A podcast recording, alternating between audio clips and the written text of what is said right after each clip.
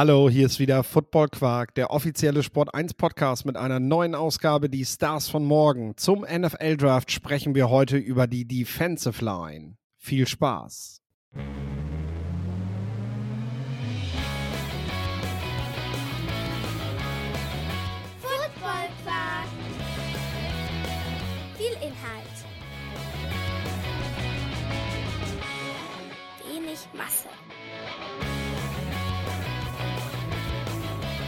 Moin Lorenz, wie sieht's aus bei dir? Ja, moin Philipp. Ähm, sieht, sieht sehr gut aus, kann mich nicht beklagen. Ähm, müsste mal zum Friseur, wenn ich mich hier so sehe. Ähm, aber ansonsten, ja, all, alles bestens, äh, alles im Rahmen. Äh, du nicht, du, Philipp fährt dich gerade auch durch die Haare. Ähm, es, es, es es war auf mich bezogen. Ich müsste mal hin. Nein, äh, alles gut. Ähm, wie geht's dir? Ja, ich habe das schon verstanden. Ich habe das schon verstanden. Ja, aber ich glaube, ich muss tatsächlich auch mal wieder hin. Bei mir wird's hinten auch ein bisschen länger. Äh, wo du das gerade sagtest, fiel mir das einfach auf. So, hm, ja. Aber vielleicht gehe ich da heute noch mal eben vorbei. Mal sehen, wenn dann dieser dieser Mittag äh, dann rum ist. Wir nehmen ja gerade Freitag um 10 auf. Ähm, ich bin nachher noch im RTL-Radio. Ich glaube, das wird heute Abend dann noch direkt gesendet und spreche über die Oklahoma Sooners. Wie soll es anders sein? Äh, da werden jetzt in den nächsten Wochen erstmal die College, die, die College Powerhouses vorgestellt. Und äh, im Anschluss daran wollen wir, glaube ich, ab Mitte März in den Draft gehen. Und äh, da werde ich diesmal auch dabei sein. Das ist ganz cool. Da werde ich sicherlich auch den ein oder anderen O-Ton von dir noch mit, mit, mit reinnehmen. So das, was du uns hier äh, zum Besten gibst. Mhm. Deswegen, also ich bin tatsächlich äh, voller Vorfreude auf das, was in den nächsten Wochen wieder passiert und äh, was wir so zum Draft alles zu bequatschen haben, weil ich hatte das ja letztes Mal schon gesagt, ich finde irgendwie dieses Gespräch mit dir jede Woche, gerade jetzt, wenn wir in die Position gehen, das macht nochmal das verändert doch auch nochmal den Blick. Also man kriegt auch einfach nochmal wieder neue Perspektiven. Also das ist gar nicht mal so, dass wir das nur für unsere Zuhörenden machen, sondern äh, mir geht's tatsächlich auch dabei. Also ich habe tatsächlich auch immer noch wieder einen Lerneffekt dabei. Ne?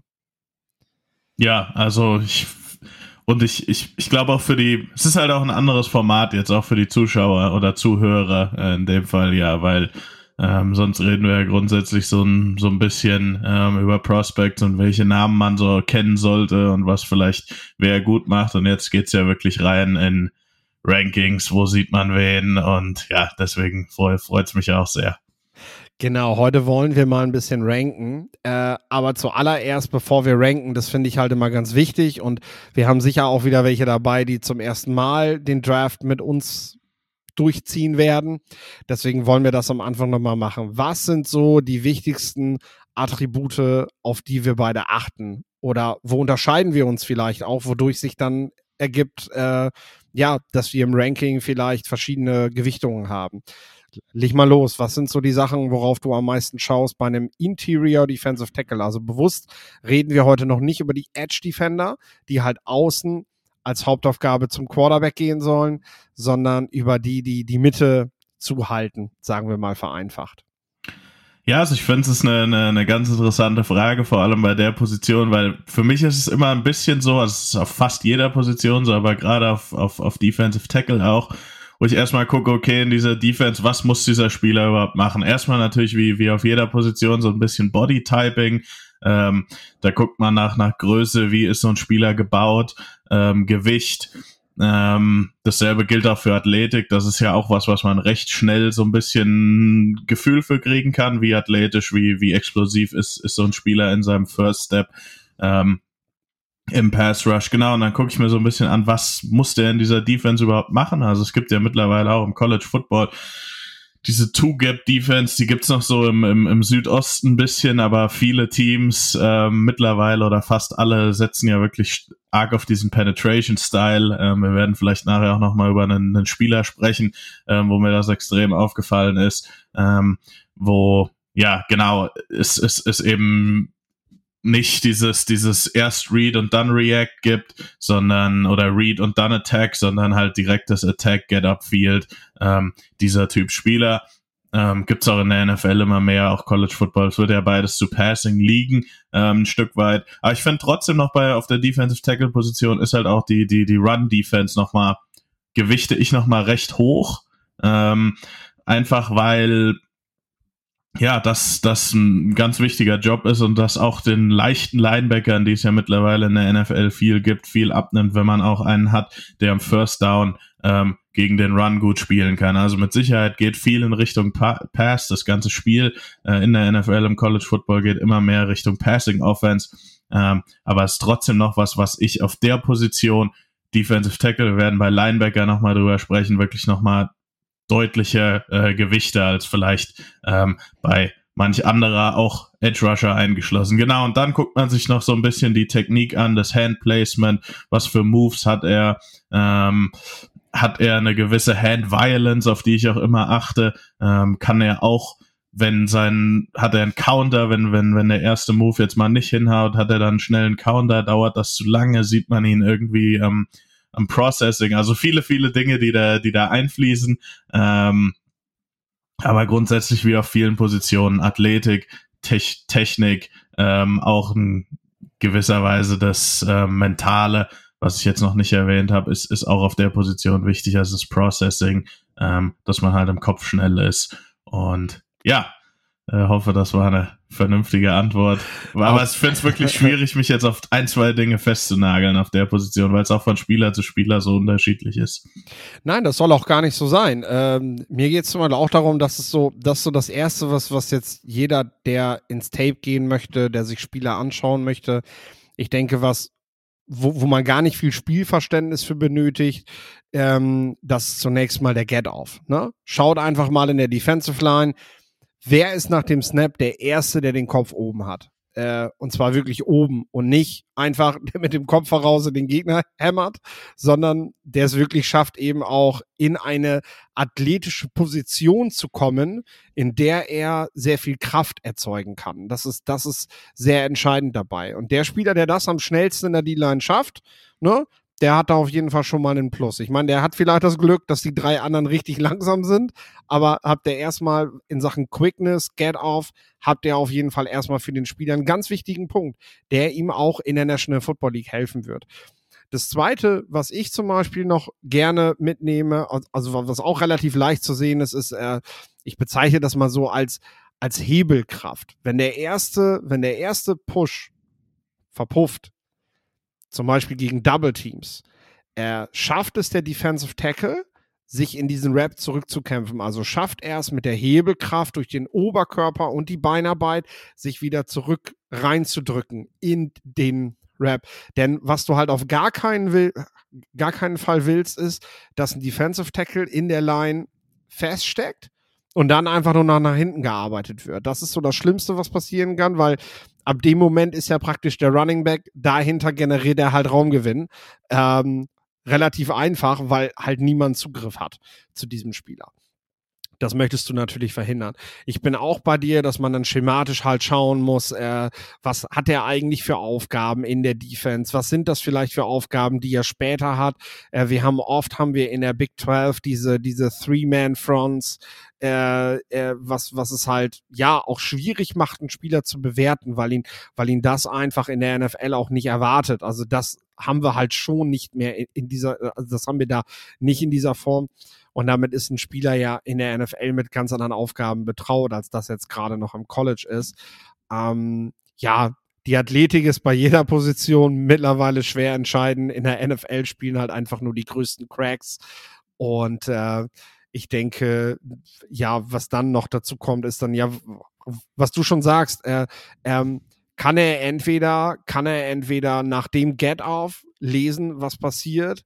Hat er vielleicht auch so eine Art instinktive Art und Weise äh, wahrzunehmen, wohin Blocks sich vielleicht entwickeln? Also es gibt ja auch gute Defensive Tackles, sehen praktisch anhand des ersten Schritts des Running Backs bereits, äh, wohin geht das Play und wie stelle ich mich jetzt, also wie adjuste ich jetzt ganz schnell nach dem Get-Off ähm, meinen Weg zum Ballträger, damit ich den besten Weg zum Ballträger hinkriegen kann. Ne? Das ist ja auch eine Kunst, ähm, während andere tatsächlich eher so diese, diese, ja, das ist vielleicht ein gutes Beispiel jetzt direkt, weil ich noch gar nicht weiß, ob wir über, über sprechen möchten. Tyler Davis zum Beispiel von Clemson. Das ist so ein Spieler, der der natürlich auch die Physis hat, dass er abwarten kann. Also der macht einfach, der kommt schnell rein Und dann wartet der ab und, und, und, und schaut, wo sich das Play hinentwickelt. Und dann trifft er darauf hin die Entscheidung. Also, ähm, und dann haben wir wiederum Spieler, wie du schon sagtest, die einfach quasi in die Gaps shooten, die haben ihre, ihre, ihre feste Zuweisung, da sollst du hin, da gehst du hin und wenn das Play da halt nicht ist, dann ja, dann veränderst du halt danach was. Aber äh, ne, sind halt nicht damit betraut, sich wirklich vorab schon mal Gedanken zu machen, was ist denn eigentlich jetzt gleich, wie, wie kann ich mein Spiel verändern? Das ist natürlich eine besondere Qualität, äh, die du als Profi vielleicht auch einfach erst über die Jahre entwickelst. Das muss man ja auch immer dazu sagen. Spieler sind Talente, sind entwicklungsfähige Spieler, die sind rund um 23 Jahre alt, teilweise jünger.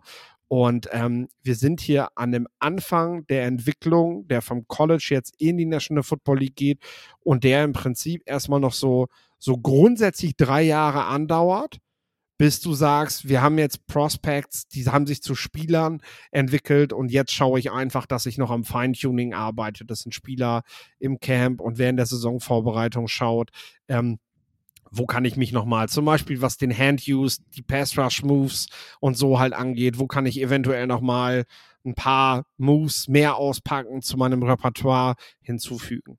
Ja. Äh, lass uns, lass uns doch direkt mal in unsere Top 5 gehen. Ich weiß es gar nicht, wir haben vorhin nicht gesprochen. Wollen wir, wollen wir, de, wollen wir einfach gemeinsam erstmal Platz 5 besprechen und gehen dann langsam hoch? Also du nennst mal deine 5 ich gucke, ob meine das auch ist und dann gehen wir so langsam hoch. Oder wollen wir bei der 1 anfangen? Ist mir auch nicht egal. Na, lass uns bei der 5 anfangen, dann wird's ja. spannender. Ja, ähm, meine 5 ist ganz knapp Tavondre Sweat. Ähm, bevor ich äh, von Texas, bevor ich über den spreche, möchte ich noch kurz die 6 erwähnen. Da hatte ich Michael Hall von Ohio State, zwei grundauf verschiedene Spieler. Ähm, Michael Hall und Tavondre Sweat. Michael Hall ist ein ähm, Inside, dem fehlt Inside so ein bisschen die Physis, vielleicht sogar ein bisschen Tweener. Ich könnte mir ihn sogar als so ein Five-Tag noch eher vorstellen aber seine Flashes, vor allem im Pass Rush, sind halt super Länge und Athletics und da, finde ich, hat er auch einen soliden Senior Bowl. Er ist halt nicht für jede Defense ein Fit, aber wenn man wirklich noch diese alte 3-4-Defense läuft, ähm, und ich weiß auch, da ist viel Sub-Package mittlerweile, aber wenn man wirklich noch einen 4-Eye-5-Tag sehr oft nutzt, oder Michael Hall vielleicht sagt, hey, pack mal 20 Pounds runter, ähm, und dann auf Defensive End sehe ich ihn vielleicht sogar da. Ähm, so viel zu Michael Hall, jetzt zu Tavondre Sweat, ähm, wie, wie ich schon sagte, komplett anderer Spielertyp. Ähm, ein Riesenvieh in dieser Defensive Line da von den Texas Longhorns jetzt seit zwei, drei Jahren, ähm, hat zweimal in Folge Alabama das Leben ganz, ganz schwer gemacht, ist ein super Run-Stuffer. Ähm, wenn man sich seinen Anchor anguckt, sein Hand-Usage, der kann das ganze Spiel lang Double, Double Teams von Top Colleges, äh, Top College Linemen, ja, ähm, Essen sagt man ja so schön im, im, im Englischen und in, in der Codesprache, to eat double teams. Ähm, und ja, ist natürlich limi limitiert im Run-Game. Äh, Finde auch sein, sein Get-Off nicht so super. Äh, äh, Im Pass, im Pass-Rush, sorry, im Run-Game ist er super. Ähm, Finde auch sein Get-Off nicht so super. Sein Bull-Rush tatsächlich recht stark. So ein bisschen fehlt ihm so die Konstanz, weswegen er halt auch viel rotiert. Also nach ein paar Plays geht ihm auch wieder die Puste aus. Das muss man auch sagen. Ähm, Sonst ist der Bullrush aber stark, so ein bisschen als Pocket Pusher, ähm, der dann dem, dem Quarterback nicht mehr erlaubt, in die Pocket hochzugehen. Für die NFL-Rolle, wie gesagt, ein super Run-Stuffer, ähm, kann für gewisse Defenses und Teams, die das eben brauchen und die gibt's in der NFL, die halt einfach eine schlechte Run-Defense haben, sehr, sehr wichtig werden. Ähm, und wie gesagt, ich hatte Michael Hall eben erwähnt, Wonder Sweat habe ich jetzt knapp vor ihm gerankt, einfach weil ich bei ihm die Rolle ein bisschen klarer sehe in der NFL. Ähm, und ja, wie gesagt, ich glaube, in der Rolle kann er für Teams wichtig werden, weil Michael Hall ist eher so eine Sache, ah, den holen wir ins Camp, mal gucken, wo wir ihn dann hinstellen. Ja, deswegen Sweat auf 5 und Hall nur auf 6. Man munkelt bei Sweat ja, äh, aber das hat sich natürlich noch nicht bestätigt und das sind nur Gerüchte, dass er Gewichtsprobleme habe. Ähm, das äh, werden Teams auf jeden Fall in den Gesprächen, die rund um den Combine auch stattfinden, nochmal mehr abprüfen, was da eventuell los ist. Denn das könnte natürlich tatsächlich zu Problemen führen. Ne? Wenn die Arbeitseinstellung nicht so ist, dass du NFL-Profi sein kannst, dann, dann wirst du Schwierigkeiten haben, diese Entwicklungsschritte zu machen, äh, von denen wir gerade gesprochen haben, ne? bevor du dann endlich ans Refinement gehen kannst. Da, ähm, ganz kurz, das ja. Problem haben ohne jetzt zu Wandre Sweat in Schutz nehmen zu wollen. Aber das Problem haben viele Jungs so mit, mit dem Bodytype, wenn man so mit, mit 330 Pounds spielt, ähm, da geht man in der Offseason schnell mal hoch auf 350, 360 und kommt dann so ins Camp und das war bei vielen, vielen Problemen. Ähm, mit Sicherheit haben wir da in den letzten Jahren auch immer mal wieder drüber gesprochen, sei das ein Jordan Davis und so weiter und so fort, der fällt mir jetzt nur gerade ein. Mhm. Ähm, LSU hatte mal einen super Nose Tackle, der, der es deswegen leider nicht geschafft hat, war bei den Bengals. Ich vergesse jetzt gerade den Namen, aber ja, ähm, absolut, ein, ein absolut klares Minus, ähm, auch für, für einen Tavondre Sweat. Ich habe nachher bei den Sleeper noch einen, da wird es auch noch mal bei rumkommen, aber das ist immer was, wo man darauf achten muss. Gerade wenn die Jungs eher so dieser, ja, ähm, schwere Run-Stuffer-Typ sind, auch mit dem Body-Type. Ja, die Frage ist ja tatsächlich, hat er, hat er die Lust, daran zu arbeiten, jedes Jahr wieder während der Saisonvorbereitung? Und ich meine, solange er das hat, ist ja alles gut. Dann kann man auch mit ein paar Pfund zu viel wieder ins Camp kommen. Ne? Da, wie du schon sagst, wäre er nicht der Einzige, dem das passiert. Die Frage ist halt, kriegt er dann eben den Hintern zusammengekniffen und er gibt sich dann die Mühe, dass er eben schnell in Shape kommt, damit er, damit er damit er äh, für die Saison bereit ist. Die Frage ähm, ist halt auch, wie viel zu viel. Also das ist eher so mein Ding. Wenn du jetzt 10 Pounds Overweight, das sind 5 Kilo, mein Gott, die hast du in einem Training Camp in was weiß ich, wo das dann vielleicht bei Dallas oder wo auch immer im Sommer schnell mal runter. Nur wenn das 15, 20 Kilo sind, dann wird es natürlich ein Problem und das die, gibt's. Ähm, das gibt's auf jeden Fall. Ja, die, die bekommst du nicht mehr rausgeschwitzt. Wir wissen, ja, wovon wir reden. Nicht, das geht nicht so schnell, genau. So, deswegen dürfen, dürfen wir beide dieses Thema auch ansprechen. So, wir gehören zur Zielgruppe. Äh,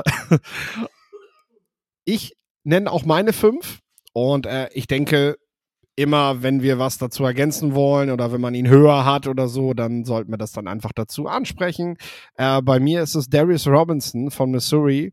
Ähm, ja, einer der, der Senior Bowl Gewinner, wenn man so will. Äh, mir hat auf jeden Fall gefallen, wie er in den so Interviews auftritt. Ähm, und man sieht auch im Tape, dass er also der gibt den Ton an. Der ist ein Führungsspieler, der ist da schon echt ein Chef in dieser Defense und ähm, wenn nicht der Chef. Und was mich, ähm, wenn ich dann noch lese, dass er zwei Jahre Team-Captain jetzt gewesen ist, sind das halt alles Pluspunkte. Äh, er kommt eben genau aus diesem ja, Three-Man-Front haben die sehr oft gespielt. Missouri, das hat es ihm nicht leicht gemacht, auf gute Zahlen zu kommen. Äh, das lässt ihn hinten so ein bisschen rüberfallen, sag ich mal. Ne? Was du aber eben aufgrund dieser Three-Man-Front eben siehst, ist, dass er vielseitig einsetzbar ist äh, und, und sich über diese Zeit eben, weil er mit verschiedenen Aufgaben betraut war, weil wenn du, wenn du halt in so einem System spielst, musst du halt alles können. Äh, dann hast du dich auch in allen Bereichen gut entwickelt. Ne? Dann hast du zugesehen, dass du dir alles gut anheften kannst, damit du, ähm, damit du dort was reißen kannst. Äh, ich finde, es ist so eine, ja, so eine, so eine teilweise unbändige Kraft, die er, die er, die er löst von sich. Also ähm, der schafft es eben, also du, du siehst eben Momente, wo er einfach den Gegenspieler in den Quarterback schiebt.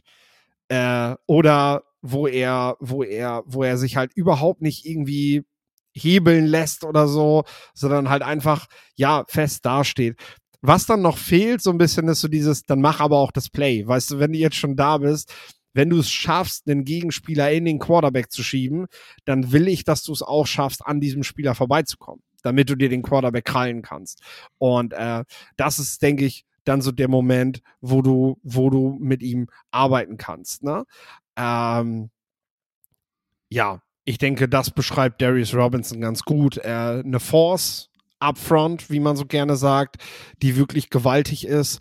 Äh, und der, denke ich, mit, mit kleinen Zügen wesentlich mehr Plays machen kann, als das momentan eben, eben noch da ist. Also du hast, glaube ich, eine sehr hohe Pressure-Rate, auch wenn ich da jetzt bei ihm die Zahl nicht genau habe. Bei anderen habe ich sie rausgesucht. Äh, und äh, jetzt willst du halt auch, dass er zukünftig die Plays macht. Und wir reden jetzt gerade, zumindest von meiner Warte aus, auf Platz 5 von Tag 2 Talenten. Das siehst ja. du auch so, ne? Ja. Ja, also ich glaube, wir kommen ja noch nicht in den dritten Tag. Ähm, Auch mit, So. mit Michael Hall, den sehe ich noch in, in der dritten Runde irgendwo. Ich muss dir ganz ehrlich sagen, ich habe Darius Robinson, ich weiß, er war 286 beim Senior Bowl bei den, bei den Edge Rushern noch. Ähm, der und ich weiß nicht, Brandon Dorless, das waren so die, die zwei, wo ich nicht genau wusste, pack, pack ich die jetzt zu den Defensive Tacklen, pack ich die zu den, ähm, zu den Edge Rushern, weil Robinson ja schon im, im, im College eher halt diese D-End-Rolle und ich das auch immer finde, ähm, dass die, dieses Skillset, was er mitbringt, äh, mit diesem Power Bull Rush, wie, wie physisch er die Gegner strikt, das auch immer noch mal was ist. Ähm, ich erinnere an einen Alden Smith, der dieses Skillset so ein bisschen hatte, auch, sehr, auch aus Missouri, ähm, der auch so ein bisschen Tweener war. Ähm, über Trayvon Walker wurde das gesagt. Über Rayshon Gary, der hatte das so ein bisschen, die dann am Ende ihr Zuhause doch eher wieder außen als, als, als Edge finden. Vor allem, wenn man halt auch die Explosivität hat. Ähm, selbst wenn so ein bisschen Flexibilität vielleicht fehlt, weil das einfach für den, für den Tackle mit diesem Head Start, den man sozusagen bekommt, und wenn du so hoch beschleunigen kannst mit der, mit dem vielen Platz außen, ähm, einfach nochmal ein Riesenvorteil ist. Aber ja, wie gesagt, hat mir schwer Mhm. getan, wo ich ihn ranke. Ähm, deswegen, ja, Das außerdem, ja, er wird in meinen Top 5 halt nicht sein, aber es liegt nicht dran, dass ich Darius Robinson nicht mag. ähm, ja, Das gehört vielleicht noch dazu. Also ich sehe ihn äh, prädestiniert wahrscheinlich für die 4-Eye-Technik. Äh, das heißt, dass du auf der Innenschulter des Offensive Tackles spielst. Ähm, das ist mittlerweile eine beliebte Rolle, die auch gute Pass-Rusher haben. Also die gar nicht mal unbedingt jetzt, jetzt ähm, äh, aber du hast dort halt andere Aufgaben als ich sag mal Leonard Floyd, der einfach als Edge Rusher über außen kommt und dann seine Seite zuhält. Du bist halt dann schon weiter innen, empfängst auch manchmal Double Teams und das ist dann eben dein Job, ne? Und äh, du musst eben nicht über außen, weil du bist ja bereits auf der Innenschulter des Offensive Tackles, sondern du spielst dort eben überwiegend mit Technik und vor allem Bull Rush. Ähm, ich darf jetzt mal mit der 4 weitermachen. Wir Ne? Wir schlängeln uns da so durch. Du bist dann gleich mit 4-3 dran. Ähm, da ist tatsächlich bei mir Michael Hall und ich finde deine Beschreibung ganz gut. Äh, hab ihn aber an der 4, denn ähm, diese Tweener, äh, ja, mittlerweile haben wir NFL-Teams, die sich sagen, scheiß drauf. Ähm, ich ich, ich habe eine Idee, was ich mit dem Spieler mache. Also, du hast mittlerweile bessere Vorstellungen von Defensive Coaches, wenn Spieler gedraftet werden, was sie mit denen vorhaben. Ich glaube, da ist auch die Bewertung von Spielern im, also da hat sich auch die Bewertung von Spielern in der Entwicklung äh, sehr weit gemacht in den letzten Jahren, sodass solche Spieler gar nicht erst bei Teams landen, wo das am Ende nicht funktioniert. Und deswegen habe ich Hall halt an vier, weil ich darauf baue, dass er am Ende dort landet, wo man eben eine klare Idee mit ihm hat. Denn klar ist, für die Three-Technik ist er zu klein, weiter außen fehlt mir irgendwie, fehlt mir irgendwie, ja, die besondere Qualität im Pass Rush. Aber ähm, wir sehen das zum Beispiel bei Spielern wie Ed Oliver. Äh, du findest eine Rolle für ihn, ne? Dann bist du eben mal Gap-Shooter innen, während neben dir ein, ein starker Nose-Tackle spielt, zum Beispiel. Ne? Dann ist das dein Job. Und äh, ich gehe auch so weit, Michael Hall wird der jetzt wahrscheinlich von Hero Kanu bei den Ohio State Buckeyes ersetzt, so wollen wir zumindest mal hoffen, dass er jetzt so allmählich die Starterrolle da übernimmt. Ne? Und er ist ja auch ein ähn ähnlicher Spielertyp. Bei ihm weißt du ja auch nicht genau, Defensive Tackle, Defensive End, was ist eigentlich genau seine Rolle, ne? Und bei ihm werden wir wahrscheinlich über ähnliche Sachen reden. Für die Ohio State Buckeyes, für die Defensive Line ist das genau richtig. Und ich denke, äh, genauso wie Michael Hall in diesem Jahr das passende Team finden wird, äh, wird das bei Kanu irgendwann dann auch soweit sein. Das meine vier dann. Ja, ähm, ich habe ja schon über ihn gesprochen, deswegen mache ich mit meiner vier weiter. Und ähm, da habe ich Rook Orhor Ja. Orhoro. Ja. Er ist Nigerianer, also spricht sich tatsächlich nicht mit irgendwelchem US-Dialekt aus, auch wenn äh, die Amis das sicherlich machen. Ich weiß, dass, äh, dass gerade der Patrick Isume da immer sehr Wert drauf legt, dass man den Namen richtig ausspricht, auch wenn das Pronouncing im Fernsehen nicht so klingt. Also als Nigerianer darf man ihn auch ruhig so aussprechen, wie, wie man das eben macht. Ja, ist auch, es, es hört sich dann auch wahrscheinlich eher oder hört sich dann auch im, im amerikanischen Fernsehen nicht so, nicht so Genau. ganz so elegant an mit dem vielen R. Nein, ähm, es ist Ohoho. Geschmackssache. aber grundsätzlich ist Rook, wie ich ihn jetzt einfach mal mit dem Vornamen nennen werde, ähm, für mich einer der, ich weiß nicht, wie du es siehst oder wo du ihn hast, aber für mich einer der, der absolut unterbewertesten und, und underratedsten Spieler in dem, ähm, in, in dieser Positionsgruppe, die äh, tatsächlich einige gute Spieler hat. Wie gesagt, wir sind, wir haben die Top 5, Top 6, alle, alle bis zum zweiten Tag. Ähm, für mich ist er jemand, der also erstmal, was er macht. Rook, Rook ist ein super Athlet, ähm, auf, auf 3-Tech eher, also er ist unter 300 Pounds, ähm, hat sehr, sehr viel Pass-Rush-Potenzial, auch seine Hand-Usage ist gut, er hat mittlerweile auch die Power. Und was ich vor allem bei ihm finde, ist, wie du schon sagst, er ist Nigerianer, er hat noch nicht so lange Football gespielt. Und am Anfang seiner Clemson-Karriere hatte er wirklich Probleme, wo ich ihn mir dann mal angeguckt habe hier in der 2021er Saison und gesagt habe, ja, Athletik ist super, aber Handplacement, Technik, das ist alles eine Katastrophe. Und dann hat er zur 2022er Saison schon einen Riesenschritt gemacht und dann jetzt nochmal einen. Das führt dazu, dass er 2022 vier Sacks hatte, 2023 fünf Sacks, aber eben auch in 2023 seine Run-Defense auf ein für die NFL durchschnittliches Level gehoben hat. Das heißt, man hat jetzt mit Rook hier einen Spieler, ähm, der ein super Athlet ist, der beim Combine mit Sicherheit sehr, sehr gut testen wird. Also wie gesagt, ich glaube, der wird in den 4-8ern, vielleicht sogar 4-7ern beim 40-Yard-Dash laufen, hau ich jetzt einfach mal so raus. Ähm, als Defensive Tackle wie gesagt, eher ein Three-Tag, also es muss so ein bisschen das, das Fitten dieser Defense sein. Auch auf jeden Fall einer, der ähm, eher upfield geht, ähm, der diese, der, der diesen Penetration-Style hat.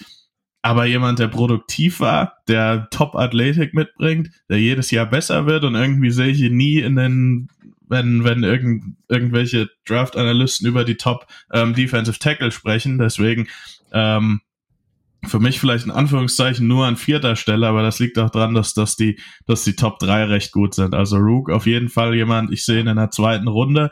Ähm, der, ja, äh, wenn, wenn euer Team Rook draftet, dann, dann, dann freut euch, weil das ist jemand, der, wo ich mir auch vorstellen könnte, dass der vielleicht die anderen Jungs noch überholt. Einfach weil der die Athletik mitbringt und diesen, ja. diesen, ähm, wie nennt man das denn? Ähm, diesen, dieses, dieses, dieser Fall nach oben bei ihm noch mehr da ist als bei anderen Prospects schon. Das ist ein ganz wichtiger Punkt. Ich glaube, bei den meisten taucht er nicht mal in den Top 100 auf. Ne? Und damit reden wir von Spielern, die, die du eigentlich nicht für die ersten zwei Tage vorsiehst. Ähm, Rook geht er zum Combine. Ich denke, dass das nochmal Ausschlag geben kann, weil wir haben das immer, wir haben das jedes Jahr, dass Spieler plötzlich gerade auf Defensive Tackle überraschend krass athletisch testen. Ähm, wo man das zwar schon geahnt hat, aber wenn man dann das sieht, halt in echt, wie der performt in diesen Drills, abseits von das ist dein Job als Defensive Tackle, dann begeistert das plötzlich äh, so manchen GM und manchen Scout. Äh, und dann geht man nochmal ins Tape und denkt so, okay, was, was könnte möglich sein? Ne? Deswegen finde ich die Idee gerade von dir ganz gut, ihn in die Top 4 zu setzen. Bei mir schafft er das da nicht rein. Bei mir ist er tatsächlich nicht bei den ähm, Top 100, sag ich mal. Ähm, aber das ist tatsächlich ein wichtiger Punkt, den ich so noch gar nicht berücksichtigt habe, dass er ja noch nicht so lange Football spielt und sich da tatsächlich noch entwickeln kann und damit, wenn die Athletik stimmt, und ja, da gebe ich dir recht, das ist schon krass, was der mitbringt. Sonst hätte es ja ohne viel Spielerfahrung ja auch nicht nach Clemson hingeschafft und sich vor allem dort auch jemand durchgesetzt. Das muss man ja auch klar sagen. Auch das ist ja erstmal schwer. Ähm, ja, ist das etwas, was wir, glaube ich, im Prozess noch im Blick behalten sollten. Wer wäre denn deine drei? Vielleicht sind wir uns ja irgendwann mal einig. Ich bin mal gespannt. ja, meine drei, ich habe ihn letzte Woche bei Overrated, Underrated schon angesprochen. Ähm, bei mir ist es tatsächlich mit ihm knapp, mit, mit Rook. Ähm, habe ich McKinley Jackson ähm, von der Texas A&M. Für mich ein kompletter Defensive Tackle. Also auch jemand, der eine, ich glaube, habe ich letzte Woche schon gesagt, der im, im, in eine sehr hohe Spring Grade hatte, ähm, wo ich dann gedacht habe, okay, so ganz so krass sehe ich ihn noch nicht. Und dann kam Woche 1, 2, 3 bei Texas A&M und dann, ja, okay, jetzt weiß ich auch, was die, was die Scouts im, im, im Frühjahr gesehen haben oder über den Sommer. Ähm, jemand, der für mich vielleicht der physischste dieser ganzen Gruppe. Ähm, abgesehen von Tavondre Sweat, der ja wie gesagt der absolute Run-Stuff-Spezialist ist, aber McKinley Jackson ist davon nicht weit weg, was ihn halt ausmacht oder anders noch ähm, warum er noch mal höher ist als Devondre Sweat, dass bei ihm auch ganz klar die Explosivität in dieser Pass Rush Upside da ist. Also eher kein Three Tag, sondern für mich wirklich ein absoluter Standard Defensive Tackle. Hat auch die Armlänge, finde ich, hat er ist jetzt nicht der größt gewachsene, ähm, trotzdem noch groß genug, aber es ist, ist, ist so ein bisschen short in, in seinem Bild. Wie gesagt, die Armlänge ist trotzdem da. Ähm, physisch gegen den Run, gute Instinkte gegen den Run und dann bringt er halt immer wieder diesen Get-Off, diese Athletik und auch Pass-Rush-Ability, da kann er noch so ein bisschen an seinem Counter arbeiten. Ich finde, das ist das, was ihn so ein bisschen von den Top 2 noch unterscheidet, ähm, die da einfach noch ein bisschen besser sind. Aber für mich ist, ist McKinley Jackson Starter und das recht früh, ähm, weil es, glaube ich, so viele gute Defensive Tackle nicht gibt, die so gegen den Run spielen und dann eben auch noch die Athletik mitbringen, die er hat. Ähm, Texas A&M sowieso über das Team kann man sagen, was man will, aber was die da sich auf der D-Line letztes Jahr zusammengebaut haben, war richtig, richtig krass. Ja, absolut. Und McKinley Jackson war in der Gruppe auch so ein bisschen der Veteran Leader, wie auch immer man das nennen will. Für mich einer der safesten Prospects im ganzen Draft. Auch, glaube ich, das habe ich letzte Woche schon gesagt. Aber wenn du in der zweiten Runde hingehst und sagst, wir brauchen Starting Defensive Tackle, McKinley Jackson, ähm, schickt die, die schickt die Karte ein beim Draft und ähm, dann habt ihr die Position hoffentlich. Hat klar, Verletzungen können immer passieren, aber für vier Jahre erstmal gut besetzt. Und das ist für mich McKinley Jackson. Ich, ich merke, du hast ein Fable für explosive Bullrusher. Mhm. äh, also Kann man so sagen? Bist du, bist du jetzt ja bei beiden, die du gerade genannt hast, eigentlich ganz gut dabei.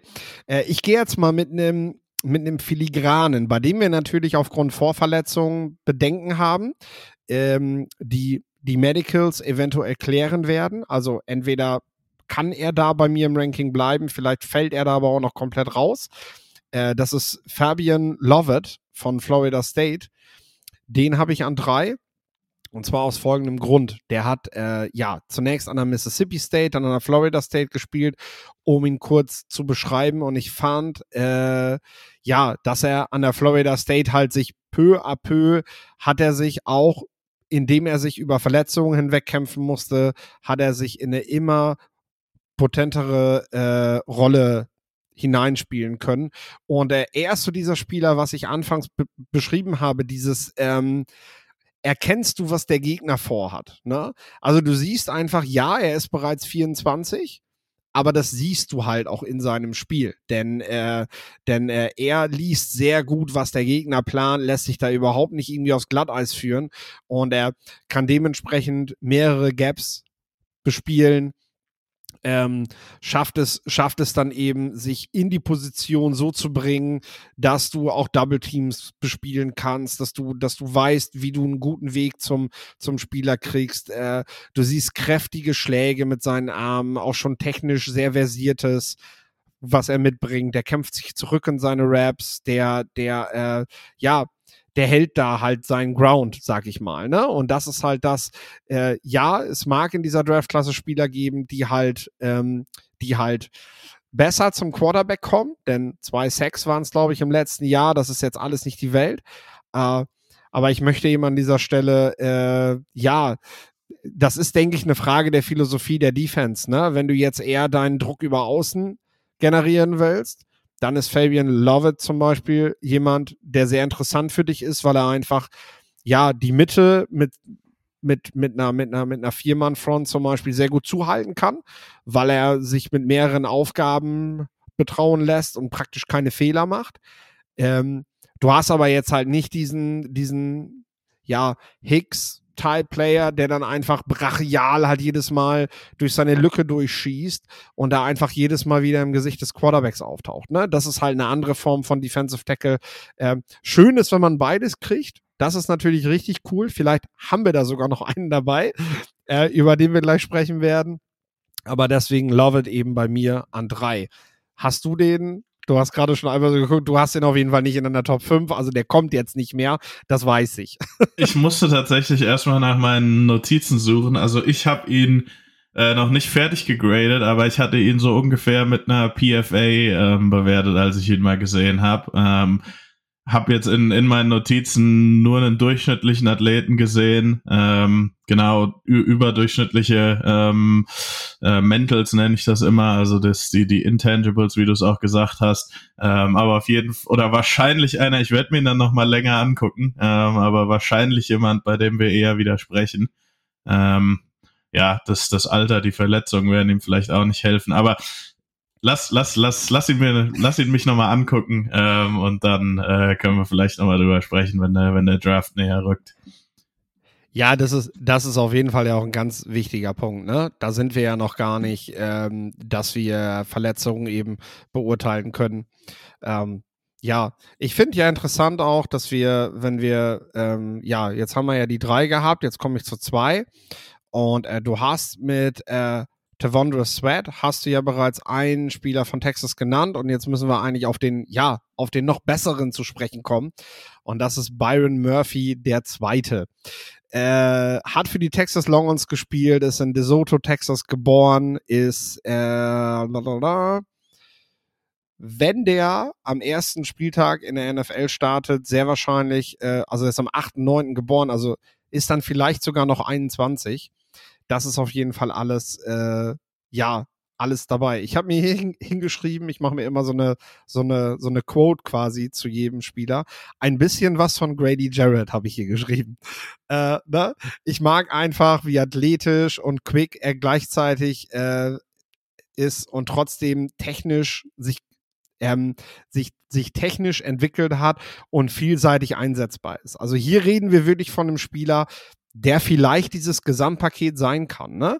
Hat in 2023 5 Sacks erzielt, 8,5 Tackles for Loss und im Endeffekt beschreibt das noch nicht mal ansatzweise, was der eigentlich alles in, in dieser Defense gemacht hat. Denn äh, ähm, du siehst ihn praktisch bei jedem Play involviert, auch wenn Gegner versucht haben, schematisch von sich von ihm wegzubewegen, hat er dir den Gefallen halt selten getan, ähm, weil er immer irgendwie Zug zum Ball bekommt. Ne?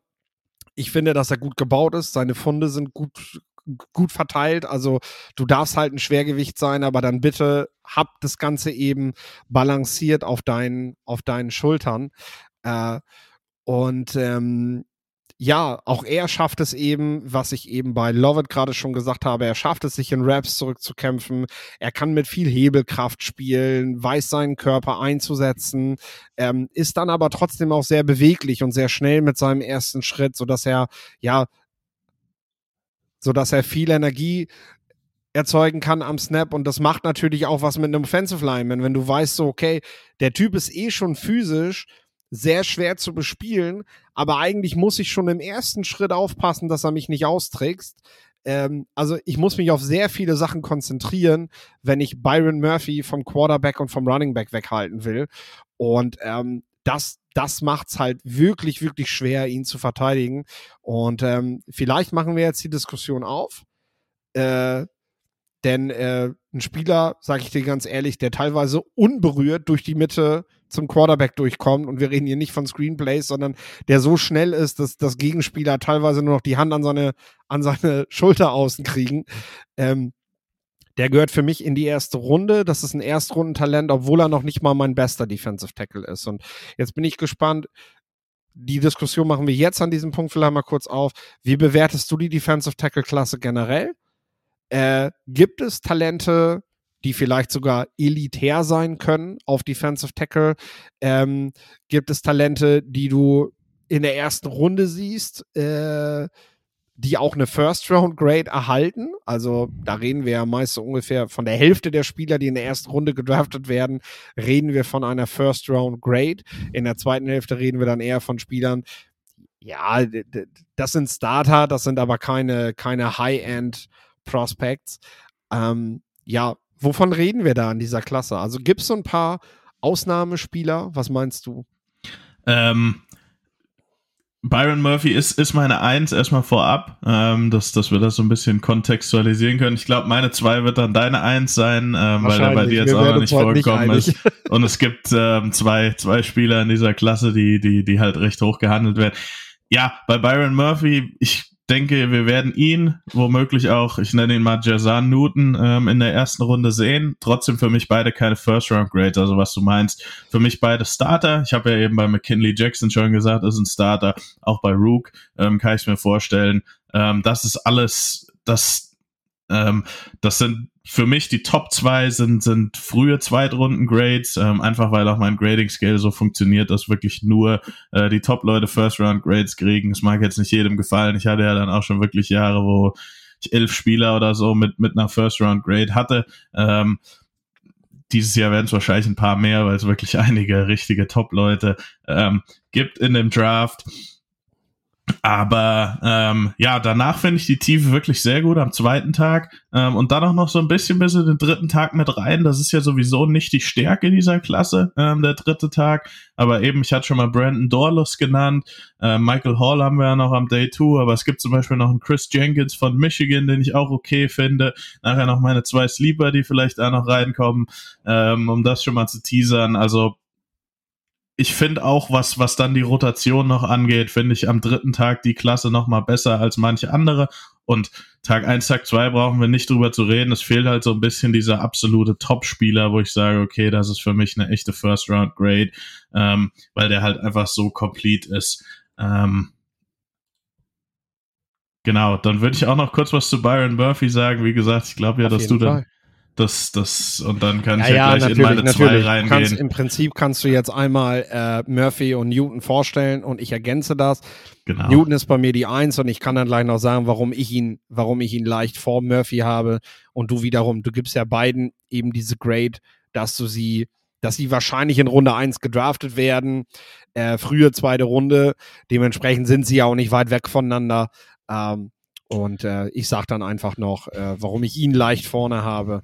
Genau, ähm, kann halt auch ein bisschen auch wieder Scheme und Team Need oder so sein, welches, wo ich dann wen vorne haben würde. Also wenn man vielleicht für ein Team arbeitet, das jetzt genau diesen 3-Tech, der eben Newton eher ist, eben braucht, dann kann es auch sein, dass der recht locker die Eins ist. Aber wie gesagt, ich habe die beiden sehr eng beieinander. Ich spreche jetzt mal über Byron Murphy, weil wir die Diskussion schon eröffnet haben. Ähm, Find vor allem erstmal seine Flashes super. Also seine, was, was du schon gesagt hast, diese Athletik mit der Size, er ist nochmal ein bisschen größer als, als Jerson Newt, ein bisschen schwerer vor allem.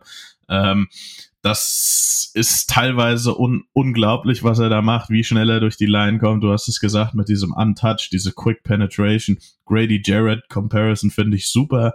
Ähm, seine Power ist auch gut. Er hat diese, du hast es eben Hebelung genannt. Ähm, äh, Hebelkraft. Hebelkraft, genau, auf Englisch, genau, richtig heißt ja Leverage. Ähm, genau das hat er.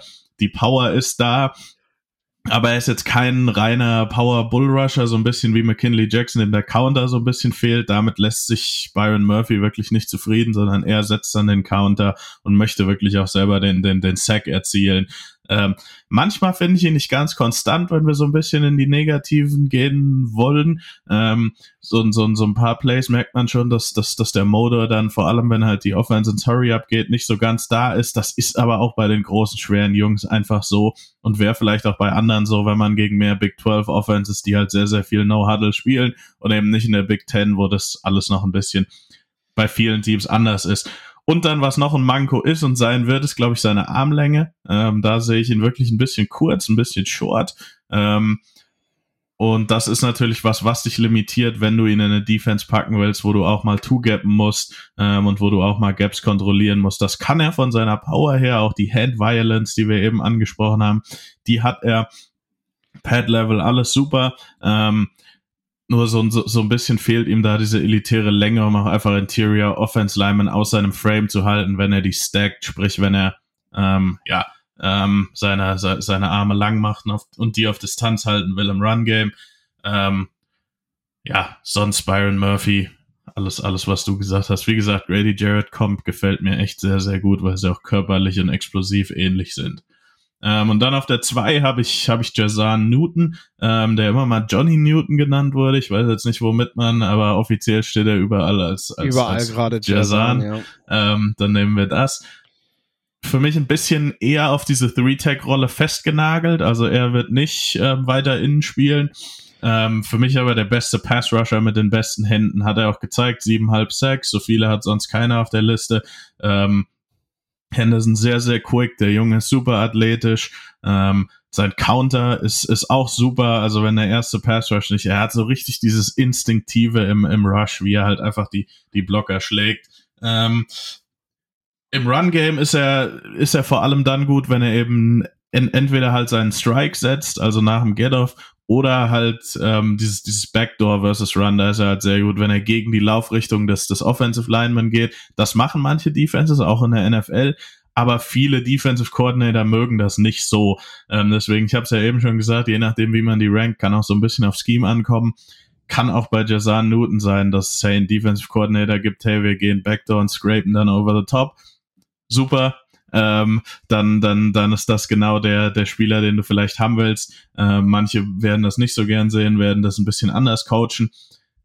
Da kommen wir dann noch so ein bisschen in die Negativen. Für manche Fronts ist er für mich nicht unbedingt ein super Fit, ähm, weil er eben sehr auf diese Three-Tag-Rolle, in der man auch ein bisschen Space braucht, ähm, um ihn zu maximal einzusetzen, limitiert ist. Das hat Byron Murphy halt, finde ich, nicht, nur um die beiden jetzt mal zu vergleichen und um zu sagen, warum Byron Murphy halt knapp vorne ist. Ähm, und ich finde, sein Frame ist einfach ein bisschen limitierter. Ähm, Byron Murphy, der ist wirklich so dieses Power-Paket und Jazan Newton hat auch gute Power, ähm, aber halt nicht ganz so krass wie, wie, wie Murphy. Aber trotzdem finde ich, sind beide richtig gute Spieler, ähm, die ja sehr eng beieinander sind. Und hatte ich überhaupt gesagt, dass er bei Illinois am College ist? Glaube ich, hatte ich nicht. Oder war? Nee, hast tatsächlich nicht. Aber genau, dann ist das auch noch mit drin. Äh, ja, ich, ich bin, bin ja, bin ja in vielen Dingen, nachdem wir uns am Anfang in dem Top 5 doch eher uneinig waren, äh, treffen, treffen wir es da jetzt ganz gut. Wie gesagt, die beiden, die sind sich, die sind nicht weit voneinander weg. Ähm, und du beschreibst es auch ganz gut damit, warum, warum Spieler eben keine elitären Talente sind oder warum sie eben keine First Round Grade bekommen von uns. Ähm, es ist so, du hast im Prinzip, wenn wir den Charakter mal ausklammern, weil das ist was, das musst du, das musst du halt während der Interviews nochmal, da geht es auch einfach nach, was ist dein Gefühl für den Spieler. Aber es gibt quasi drei Boxes, die du checken musst. Das ist die Athletik, das ist die Produktivität und das ist halt das Tape. Und wenn alle drei sich matchen und super sind, dann bist du halt ein Talent, was du in den Top 10 draften willst, dann bist du ein Talent, was in diesem Bereich halt geht, gerechtfertigt. Wenn aber eins dieser drei Dinge halt nicht da ist, dann bist du halt ein Spieler, der genau danach halt derjenige ist. So, und bei Jason Newton hast du eben, du hast gerade schon gesagt, ähm, ich ergänze das nochmal in den letzten zwei Jahren, 13 Sacks. Also er hat es halt nicht nur einmal gemacht, er hat es auch bestätigt. 13 Sacks, 22,5 Tackles for Loss und 114 Total Tackles. Also absoluter Playmaker und das matcht sich mit dem Tape. Also gar keine Frage. Die beiden Kriterien sind komplett komplett erfüllt bei ihm. Wie gesagt, vom Charakter brauchen wir jetzt noch gar nicht reden. Aber, und das ist halt, am Ende hast du eben einen Spieler, der momentan gelistet ist mit 6 Fuß 200, 295 Pfund. Und das ist halt, das limitiert ihn auf bestimmte Aufgaben. Das ist halt die Wahrheit. Und damit bist du halt in der Regel kein Spieler, den du Top 10, Top 15 da irgendwo siehst, der aber dann halt trotzdem ein richtig, richtig guter Playmaker in der National Football League sein kann, weil du erwartest halt, der ist jetzt nicht für jedes Team was, aber der landet bei einem Team, das für den er halt was ist. Und dann äh, wird er seine Rolle so, so bekleiden, wie er es braucht und dementsprechend ja für die Zahlen, für die Stats sorgen, dass du am Ende vielleicht sogar auf äh, All-Pro, Pro Bowl-Level halt eben spielen kannst. Ne? So. Ähm, das sind natürlich jetzt riesen Lobeshymnen bei der ersten Positionsgruppe, über die wir zum Draft sprechen. Ich muss aber schon mal eins sagen, weil du hast ja gerade schon gesagt, was die Tiefe der Klasse dann hergibt, wenn wir, äh, ich würde Mason Smith noch mit reinnehmen auch. Ähm, ne? Ich muss sagen, ja, die Klasse ist halt generell dünn an Talent, weil äh, du hast einfach nicht mehr diese Tiefe. Wir haben darüber ja schon gesprochen, dass einfach viele Spieler sich entschieden haben, zurück ans College zu gehen. Ich muss aber sagen, so diese typischen Stinker, die ich die letzten Jahre dabei hatte, wo ich halt immer das Tape gesehen und mich gefragt habe, warum reden die überhaupt über den, ne? Die sind jetzt dann gar nicht mehr dabei. Also ich habe die Defensive Tackle Klasse durchgeguckt, so Spieler, die ich mir halt das ganze Jahr über notiert hatte, über die entweder gesprochen wurde oder die ich für mich rausgepickt hatte. Und ähm, wenn du dann ins Tape nochmal reingehst und dir das äh, reinziehst, stellst du halt fest, so okay, von denen, die jetzt letztendlich noch im Draft dabei sind, die ich auf der Rechnung habe, und das sind immerhin 16 Spieler, äh, da ist keiner dabei, wo ich jetzt denke, oh mein Gott, ey, ist das euer Ernst? Ne? So, weil das hast du halt manchmal dabei. Hast du Leonard Taylor gesehen von Miami? Ja, Weil den sehe ich teilweise so am zweiten Tag und mit dem sehe ich es einfach vom, vom, vom Effort und vom Einsatz her gar nicht. Also mit Sicherheit also, ein guter Athlet, aber da habe ich mir so ein bisschen gedacht, okay, so als Flyer in der fünften, sechsten Runde, okay. Genau, aber, genau, genau. Ne? Mhm. Da sehe ich ihn auch. Also ich sage jetzt auch nicht, dass jetzt Teams vielleicht Spieler zu hoch bewerten, ne? aber Lennon Taylor ist aufgrund der Bewertung anderer halt mit dabei, dass ich sage, ich gucke mir ihn an und wenn ich ihn dann sehe, sage ich halt nicht, das ist halt einfach schlecht, weißt du? Das ist halt, weil die Spieler hast du halt auch dabei. Da denkst du, denkst du, Leute, warum reden wir über den? Warum beschäftigen wir uns mit dem? Verstehe ich nicht, ne? Und bei Leonard Taylor hast du, sagst ja schon, die Athletik ist auf jeden Fall da. Und äh, ja, damit hast du es halt verdient, auf jeden Fall auch mit in der Runde genannt zu werden. Aber jetzt hast du noch äh, ein paar schöne Sleeper. Du wolltest zwei nennen, dann sag ich, nenne ich keinen. Warum äh, nicht? Warum nicht? weil ich glaube, dass dann eh keiner mehr übrig ist.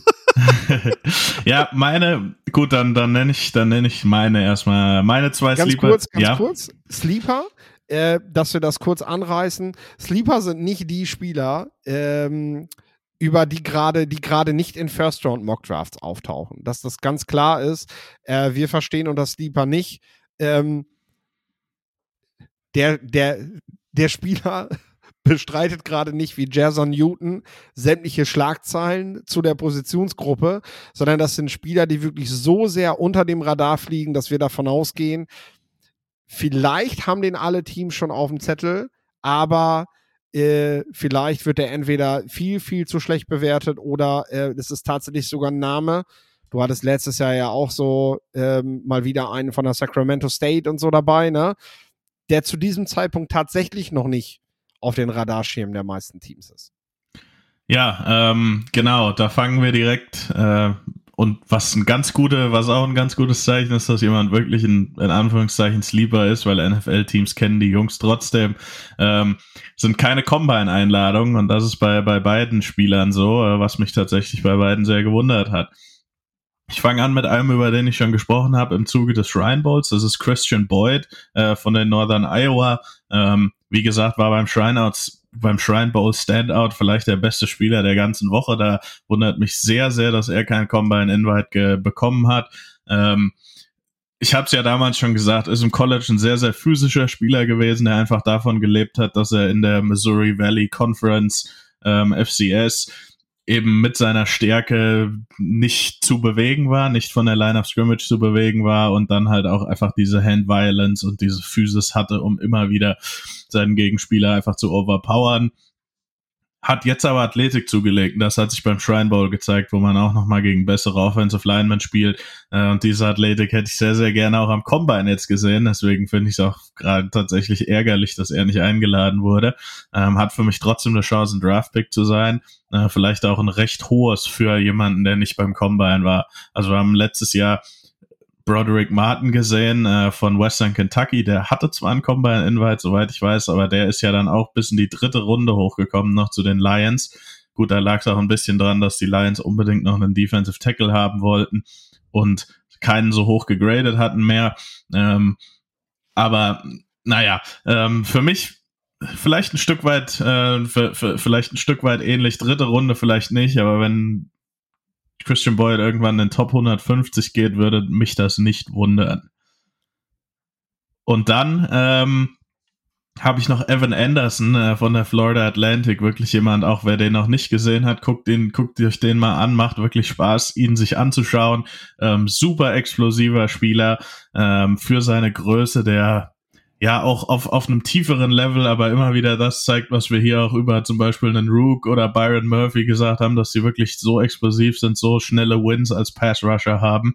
Ähm, macht wirklich Spaß, sich seinen Tape anzugucken. Was so ein bisschen sein Manko ist und was ich auch gehört habe, ist ähnlich wie bei, bei, bei Tavondre Sweat. Also, dass halt Gewicht ein Problem ist, dass er da möglicherweise zu schwer ist. Diese Saison hat er es ganz gut gehalten, aber in den letzten Saisons war es immer mal ein Problem. Vielleicht deswegen keine Combine-Invite, vielleicht auch, weil wir haben ja eben über die Klasse geredet, hat recht viele Namen.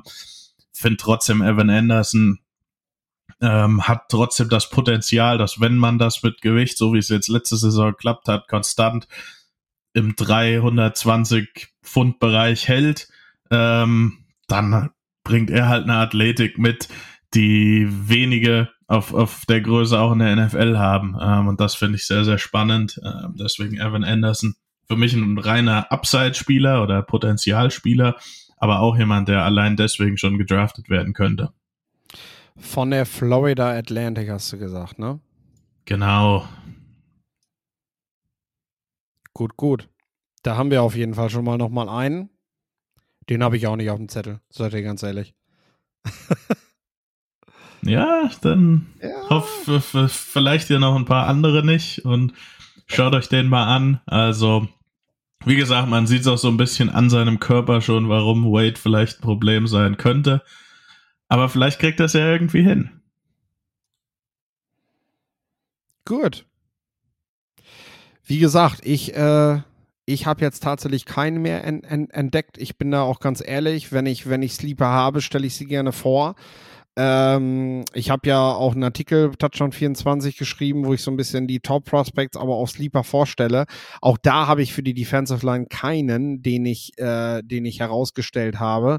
Ich gesagt habe, oh, den müsst ihr unbedingt, äh, den müsst ihr euch unbedingt angucken. Ähm, deswegen, ja, fehlt es da tatsächlich bei mir in diesem Jahr bei Defensive Line Prospects auf der Sleeper-Position. Aber du bist da ja als ehemaliger Collegiate Bowl-Mann sowieso nochmal anders betraut. Manche Spieler hast du ja vielleicht im letzten Jahr sogar schon auf deinem Zettel gehabt, die dann aber am Ende nicht für den Draft geklärt haben, äh, die du jetzt nochmal rauskramst. das hilft natürlich auch dann dabei. So, ähm, wir haben die Defensive Tackle damit abgeschlossen. Äh, hoffentlich, ja, hat es euch gefallen. Und ähm, ihr habt auf jeden Fall was mitgenommen für euch. Wir sind jetzt erstmal locker mit den Defensive Tackeln gestartet. Finde ich immer ganz gut, sich nicht gleich die allerwichtigste Position vorzunehmen. Auch wenn Defensive Tackle sicherlich nicht unwichtig ist, aber in der Relation zu, ja, zum Beispiel Quarterbacks. Äh, wie komme ich da jetzt gerade drauf? ist das natürlich eine andere Gewichtung und äh, über die Quarterbacks wollen wir nächste Woche sprechen. Das heißt, ich empfehle mal, ähm, wenn ihr jetzt gerade die Folge hört und bis zum Schluss gehört habt, wenn ihr Fragen habt zur Klasse, wenn ihr was mitnehmen wollt, dass ihr, was wir auch abseits der Top 5 besprechen können oder warum wir Spieler so und so sehen, ähm, dann stellt die Fragen über Social Media. Äh, wir nehmen das gerne mit rein, äh, wollen natürlich auch ja versuchen, jedem, jedem von euch gerecht zu werden, indem der Podcast oder indem die Folgen zu den Positionen so informativ wie möglich gestaltet werden. Äh, ja, das war's von meiner Seite. Jetzt äh, mache ich mich mal ans späte Frühstück. Und äh, ja, freue mich auf nächste Woche, wenn wir beide über die Quarterbacks plaudern. Das wird, glaube ich, sehr interessant. Bis dahin macht's gut und Lorenz äh, hat das letzte Wort. Ja, ich freue mich schon auf mögliche Kontroverse nächste Woche. Die gibt es ja oftmals, wenn es um die Quarterbacks geht.